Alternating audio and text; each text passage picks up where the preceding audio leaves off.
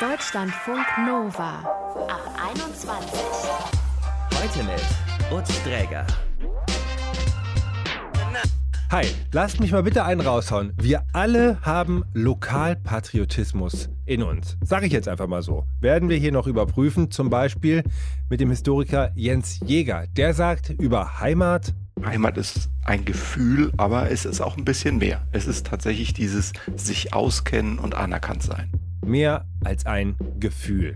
Daheim ist es am schönsten, hört man ja gern mal. Wir sprechen heute über Lokalpatriotismus, was aber ist, wenn man zwei Daheims hat. Hallo Hauke. Moin, hi. Schön, dass du hier bei uns bist im Ab 21 Studio in Berlin. Aufgewachsen bist du in Ostfriesland, quasi neben Kühn. Das ist gar nicht Richtig, übertrieben. Genau, ja. Das kann man echt so sagen, ja. Und dann bist du in die Großstadt nach Köln gezogen. Genau, seit zwei Jahren wohne ich da. Und erstmal zu diesem Dorf, aus dem du kommst. Das ist so ein 90-Seelendorf, Gandasum. Richtig, Gandersum, ja. Und äh, das ist Landkreis Leer in Ostfriesland. Kennen jetzt nicht alle. Vielleicht magst du das mal beschreiben. Wie sieht's da aus?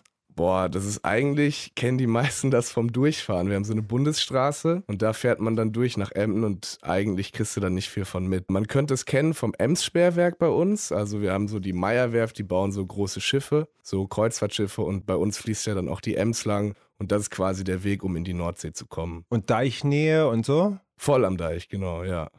Schafe, Kühe, alles da. Okay. Was nimmst du aus dieser Heimat mit für dich, was dich stolz macht? Ja, ich weiß nicht, vielleicht äh, so voll auf dem Land groß geworden zu sein. So, also ich kenne ja auch jetzt ein paar Städter durch die Zeit in Köln und ich würde schon sagen, dass ich anders aufgewachsen bin. Also was vielleicht auch so der Naturbezug ist, dass man eben keine Ahnung, ich war immer im Kuhstall irgendwie, hab da melken geholfen. So eben dieser Bezug so ein bisschen immer draußen gewesen. So auf der anderen Seite ist es natürlich auch so, dass halt Städter ganz andere Dinge erlebt haben, die ich jetzt vielleicht jetzt erst erlebe. Mhm. Aber würdest du sagen, es gibt denn, wenn du jetzt sozusagen in deine Heimat kommst, schon auch mal so die Situation, dass du so eine Stimmung wahrnimmst, vielleicht nicht nur bei dir, aber auch bei anderen, wo du das Gefühl hast, ja, die identifizieren sich mit dem, wo sie herkommen und sagen das auch ganz bewusst, das ist gut hier? Ja, absolut. Manchmal geht es aber auch in so eine engstirnige Richtung, habe ich so das Gefühl. Also so bei uns ist natürlich klar, da gibt es so um drei Uhr gibt's dann eine Teepause, was jetzt hier eher nicht so ist. Oder auch so Dorffeste irgendwie, da sagen die dann auch, ja, boah, hier die verweichlichten Städter oder so, wir kennen das hier ganz anders oder so. Nee, man merkt da schon so ein paar Aspekte auf jeden Fall, die ja so in so eine Richtung gehen. Und gibt es so Charaktereigenschaften? Du hast gesagt, Naturbezug ist wichtig irgendwie, denn jetzt so feste Traditionen, die hochgehalten werden, klar. Gibt es auch so äh, Charaktereigenschaften, von denen man sagt, so ja, hier aus der Ecke, wir sind so und so und das finden wir auch super? Also ich würde sagen, dass wir, keine Ahnung, so eine gewisse Ruhe haben. In der Stadt ist ja immer so ein bisschen Hektik, da muss ich die nächste Bahn bekommen, hier, ich muss dahin. Und bei uns, also bei mir fahren gefühlt zwei Busse am Tag. Da stellt sich die Frage irgendwie überhaupt nicht. Es Genau. entschleunigt auf jeden Fall. Ja, 100 Prozent, genau. Also ich glaube, ich würde schon sagen, diese innere Ruhe so ein bisschen. Aber was man uns, glaube ich, auch nachsagt, ist so ein bisschen auch Verschlossenheit irgendwo. Das höre ich öfter so. Wir reden nicht gern so viel so. Das kann ich von mir jetzt, glaube ich, nicht behaupten. Aber das ist, glaube ich, so ein Klischee einfach. Mhm. Lokalpatriotismus ist ein großes Wort. Aber würdest du sagen, du warst vielleicht mal einer? Also ich bin in West-Berlin groß geworden Ja. und ich weiß nur, dass ich als Teenager irgendwie immer dachte, Ossis, Wessis, Berliner, Berliner Ja. sind richtig, das ist cool. Rest ist, die sind okay, aber was soll's. Ja, also bei uns in Ostfriesland war immer so ein Ding, ähm, dass man so ein bisschen gegen Emsländer geschossen hat. Das ist ja so quasi die Region, die so angrenzt. Und da war dann zum Beispiel, wenn man da irgendwie mit bei Trinkspielen irgendwie abends saß und ging so darum, oh, der andere muss jetzt hier sein Glas leer trinken, dass man dann gesagt hat, so Ex- oder Emsländer oder so. Aber das war auch mehr so witzig gemeint. Das war jetzt nie komplett ernst. Ja, das wäre jetzt so immer die Abgrenzung, so wie ich es auch ein bisschen beschrieben Genau, habe. ja. Aber so ein, also sozusagen so, ein, so einen starken Lokalpatriotismus, der auch vielleicht ja einfach ganz positiv allein steht, den hast du nicht äh, in der Form empfunden. Nee, also ich für mich überhaupt nicht. Also ich habe schon voll früh für mich gemerkt, dass ich irgendwann in eine Stadt ziehen will. So, ich kenne da halt andere, die sind in meinem Alter, also auch so 22, 23, die haben jetzt ein Haus gebaut oder so. Und das kann ich mir zum Beispiel gar nicht vorstellen. Du bist mit 20 nach Köln gezogen, hast ja schon Genau. mehrfach angedeutet. Jo. War es nicht voll der Clash? Ja, es ging. Also ich habe vorher schon mal drei Monate in Berlin gewohnt und Berlin würde ich sagen ist noch mal als Großstadt so ein bisschen krasser so. Also größer, irgendwie alles ist so ein bisschen mehr aufgebläht, sag ich mal. Auch geiler einfach. ja, da kommt hier dein Lokalpatriotismus jetzt wieder durch. Nee, aber so Köln ist irgendwie so eine, so eine Großstadt für Anfänger, würde ich sagen. Also auch äh, super nette Menschen. Ich glaube, das sagen zum Beispiel auch viele Berliner, die ich kenne, die sagen so, oh, in Köln, da gehst du abends raus und hast irgendwie zehn neue Freunde. Und in Berlin ist immer so ein bisschen so, ah ja, hier so ein bisschen Nase hoch, so ich bin Berliner und sowas. Das ist in Köln, glaube ich, nicht so. Ja, wir sind voll im Thema, egal in welche Richtung wir gucken. Aber ja. Hast du, wenn man so diesen Schritt geht, irgendwo anders hinzugehen, dann bemerkt man ja auf einmal ganz stark Eigenschaften an sich selber. Hast du die Kölner und das Kölner Leben auch nochmal neu kennengelernt? Ich würde sagen schon. Ich würde mich generell als offenen, kommunikativen Menschen beschreiben, aber so in Köln, das hat das auf jeden Fall nochmal verstärkt, weil äh, wenn man da eben rumläuft und Leute kennenlernt, da kommt einem dann eben auch diese Offenheit entgegen. Und dann hat man, glaube ich, selber so die Sicherheit, dass man eben rausgehen kann und offen zu Leuten sein kann und man kann jeden ansprechen. Und ich glaube, das hat es bei mir auch nochmal verstärkt. Mhm. Hast du das Gefühl, dass du jetzt für deine neue Heimat ebenfalls so Gefühle empfindest? Also ja, ich, also ich trinke schon gern Kölsch. so, das äh, habe ich mir auf jeden Fall irgendwo angeeignet. Und, Guck mal, es ist mir vier Jahre in Köln nicht gelungen. Insofern bist du da schon einen wichtigen. Schritt gegangen. Ja, ja, also ich finde Köln cool. Also ich bin da sehr zufrieden auf jeden Fall. So was das Gesamtpaket angeht. Also ich bin jetzt kein FC-Fan geworden, sagen wir mal so. Aber es gibt schon so Eigenschaften oder es gibt schon so eine Identifikation, die bei dir stattfindet, die einfach mit deiner neuen Heimat auch zu tun hat. Also so gewisse Dinge, die man adaptiert hat. Irgendwie, naja, dass so du vielleicht, Köln keine Ahnung, wenn du jetzt jemanden von auswärts kennenlernst, der du, den du da irgendwie in Köln triffst, der dich nach dem Weg fragst, dem du dann sagen würdest, zum Beispiel bist Kölner. Boah, mh, hm, ja, weiß ich nicht. Also ich glaube, dafür bin ich noch nicht lang genug da und vielleicht dann auch doch zu sehr heimatverbunden. Ich glaube, ich würde immer noch sagen, ich bin Ostfriese, wenn mich jemand fragen würde. Und meinst du, das wird immer so bleiben? Boah, das ist eine gute Frage. Aber ich habe zum Beispiel die Erfahrung gemacht, dass Leute dann immer ziemlich interessiert waren, so Kölner jetzt. so, das ist jetzt eine dreieinhalb Stunden Zugfahrt zu mir nach Hause. Aber für die meisten im Rheinland ist es schon so, so boah, oh, voll weit weg, so irgendwie. Und für mich war immer so Bayern weit weg. Weil ich habe schon das Gefühl, dass ziemlich viele Leute in Köln generell schon irgendwie aus NRW kommen und das gar nicht so gewöhnt sind, dass Leute von, ja, in Anführungszeichen so weit wegkommen. Mhm. Und deine eigentliche Heimat, siehst du die jetzt durch deine Kölner Zeit irgendwie kritisch oder auch deinen Zugang zu dem Thema Lokalpatriotismus? Also in gewisser Weise schon, jetzt gar nicht nur so auf Lokalpatriotismus gesehen, aber äh, man merkt schon, dass eine Großstadt, da sie eben facettenreicher ist, dann doch auch vielleicht bestimmten Themen aufgeschlossener ist. Also was jetzt so unsere moderne Gesellschaft angeht. Also ja, weiß ich nicht, so das Thema Gendern zum Beispiel, das ist in Köln voll normal, das ist an der Uni irgendwie Standard. Und bei uns oben, da wird das immer noch so ein bisschen verarscht, so, oh, sollen sich nicht so anstellen hier und da.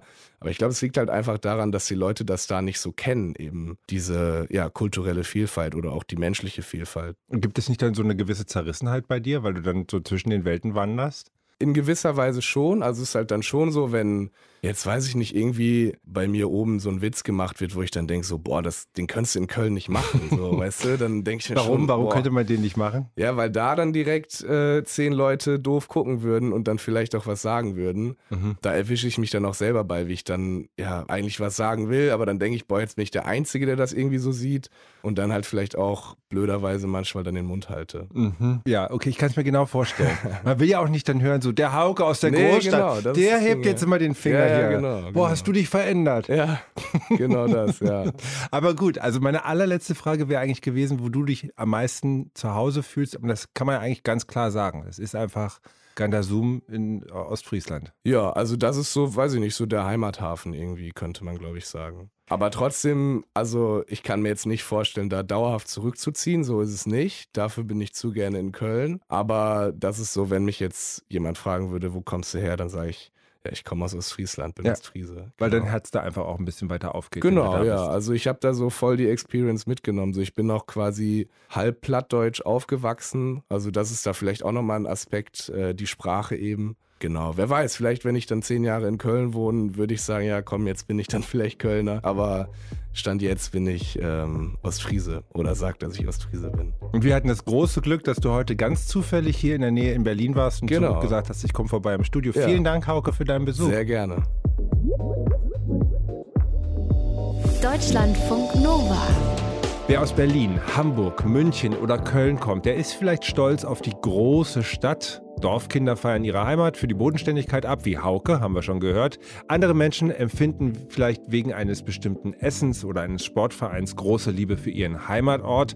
Das hat sicherlich mit Lokalpatriotismus zu tun, aber was steckt hinter dem Begriff und warum sind manche Leute eigentlich so stolz auf ihre Herkunftsorte? Ist schließlich auch nur, ja, ein Ort, wenn man so will.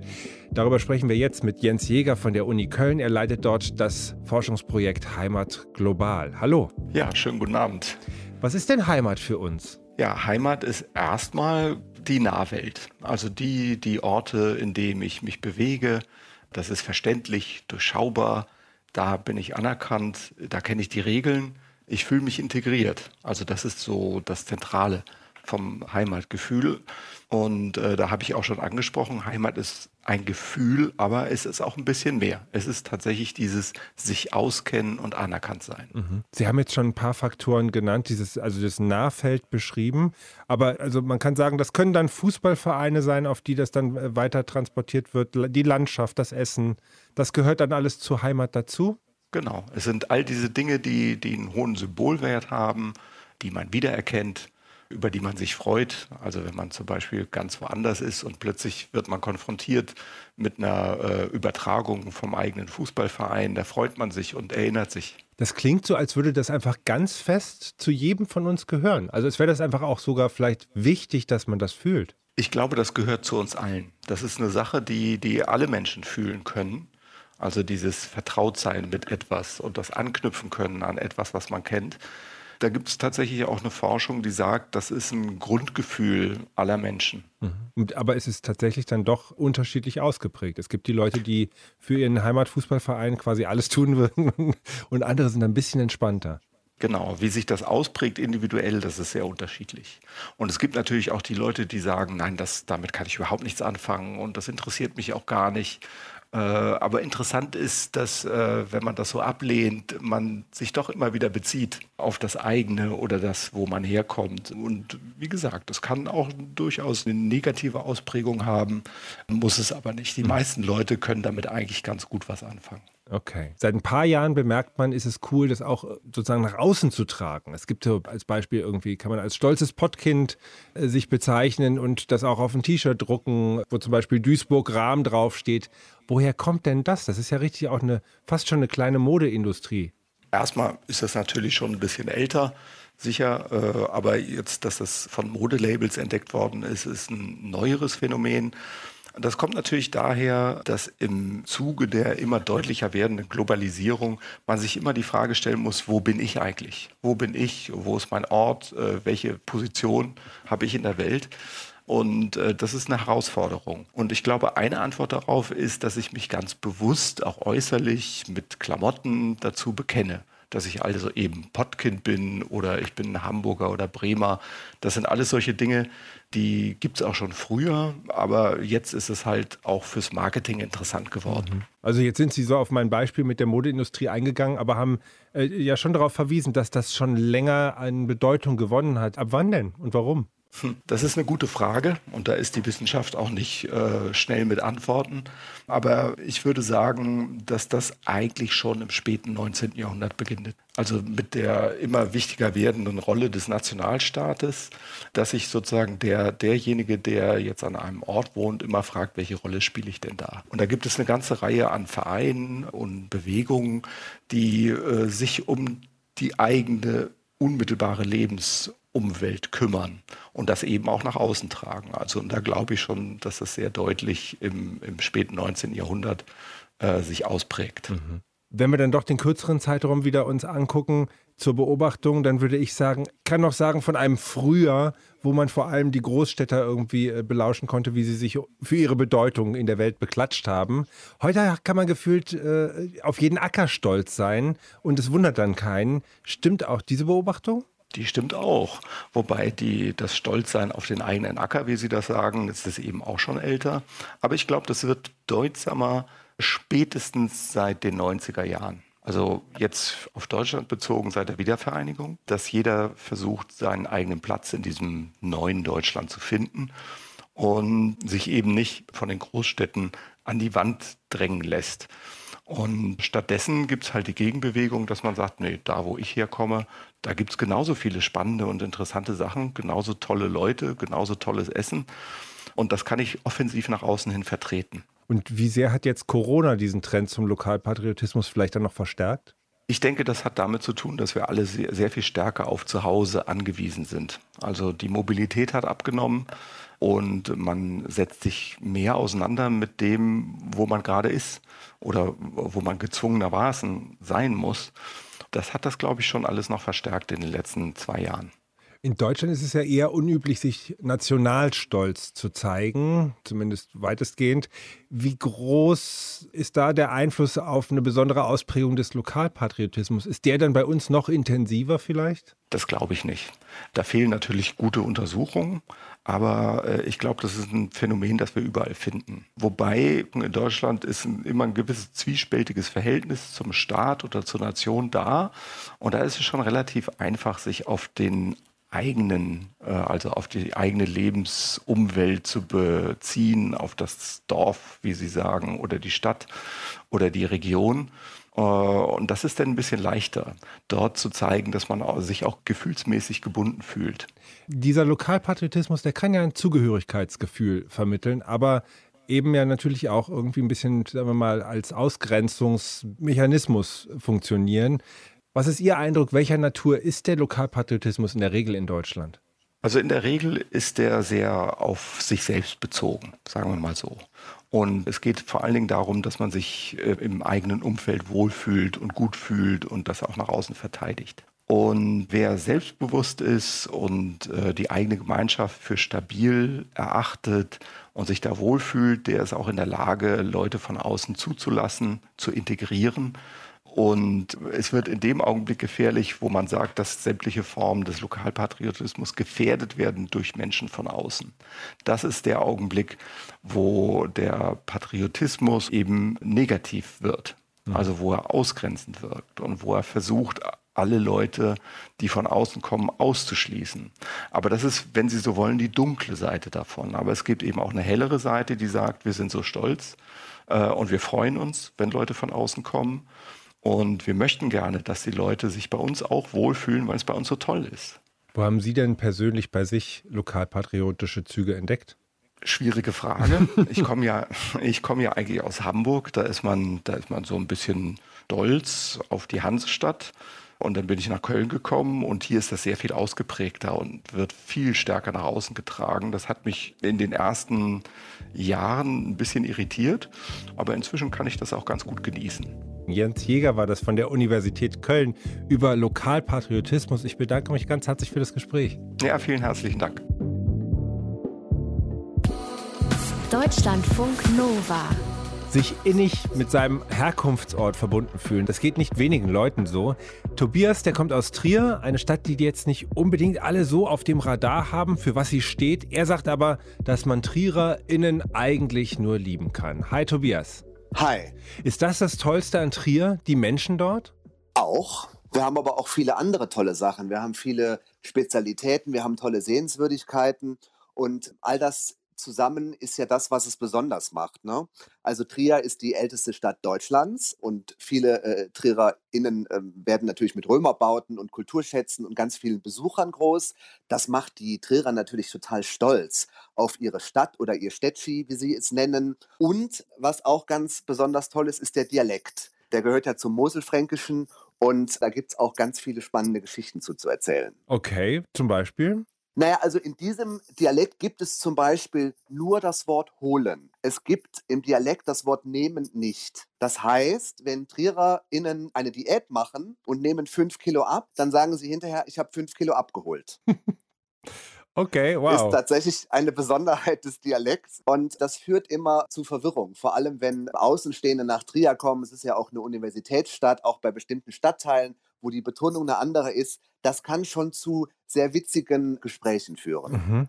Du selbst bist in Trier geboren. Würdest du sagen, die Stadt hat deinen Charakter geprägt? Also ich bin in Trier geboren und ich glaube, ein Charakter wird ja durch viele Dinge geprägt. Das ist, das ist Wesen, das ist Erziehung, das sind Erfahrungen, aber natürlich auch das Umfeld. Und ich bin natürlich in, in, in diesem Trierer Stadtumfeld groß geworden. Das ist zwar per Definition eine Großstadt, ähm, aber es ist trotzdem sehr überschaubar. Und das führt dazu, dass man sich kennt und sich äh, immer gekannt hat und sich auch immer kennen wird. Und da hatte man immer ein sehr, sehr gutes Netzwerk, schon bevor es diesen Begriff Networking überhaupt gab. Und das hat, glaube ich, schon sehr auf, auf mich abgefärbt und ist auch wesentlich für meinen äh, privaten und beruflichen Alltag heute. Mhm. Und deine Identität als Trierer, ist die dir nochmal neu in Köln bewusst geworden? Sie wird mir immer wieder neu bewusst, weil ich ja auch immer noch viel in Trier bin. Ich meine, das ist ja keine Entfernung, das sind zwei Stunden mit dem Auto. Also oft ist es so, dass wenn ich in Trier war und zurückkomme, dass Leute äh, mich darauf ansprechen, ob ich in Trier war, weil sie es tatsächlich an meiner Sprache oder an meiner Art zu sprechen wahrnehmen. Ne? Es ist aber auch vice versa. Ne? Also es ist nicht so, dass man immer nur etwas woanders hin mitnimmt. Man bringt ja auch von da, wo man ist, etwas mit zurück. Ne? Also ich glaube, ich habe auch viele Fähigkeiten und Eigenschaften mitgenommen, dann in Köln modifiziert und wieder mit zurückgebracht. Aber um uns mal eine kleine äh, Kostprobe zu geben, wie, wie klingt denn Triererisch? Kannst du mal irgendwie sagen, keine Ahnung, München ist die schönste Stadt der Welt, einfach wunderbar ist es dort? Na, das geht ja mit München nicht, das müsste ich ja, wenn, mit Trier machen. Ne? Ich glaube, im Dialekt würde sagen, Trier ist schönste Städtchen von der Welt. Okay, kriegt man, kriegt man eine so. Vorstellung. Also du hast ja wirklich voller Enthusiasmus uns jetzt sozusagen als Anwalt dieser Stadt, aber auch als persönliches Kind dieser Stadt uns einiges erzählt und dargelegt. Würdest du sagen, du bist Lokalpatriot? Ich würde sagen schon, ja. Also vor allem, wenn es um solche Diskussionen geht, wie die Trierer das ja immer mit den Augsburgern haben, welches ist die älteste Stadt Deutschlands, dann würde ich natürlich immer sagen, es ist natürlich Trier. Mhm. Ne, mal abgesehen davon, dass ich, dass ich daherkomme, können wir es im Gegensatz zu Augsburg auch beweisen. Und ich finde gerade wenn ich mir selber zuhöre, ist die Frage von dir damit eigentlich schon beantwortet. Ja, Tobias hat uns erzählt, was so mega an Trier ist. Und Tobias, ich danke dir vielmals für deine Zeit und ja, die ganzen Ausführungen. Ich danke dir, sehr gerne. Und das war der Ab 21 Podcast. Ich bin Utz Träger, danke fürs Zuhören und macht's gut. Deutschlandfunk Nova. Ab 21. 21. Die Podcasts jederzeit auch auf deutschlandfunknova.de.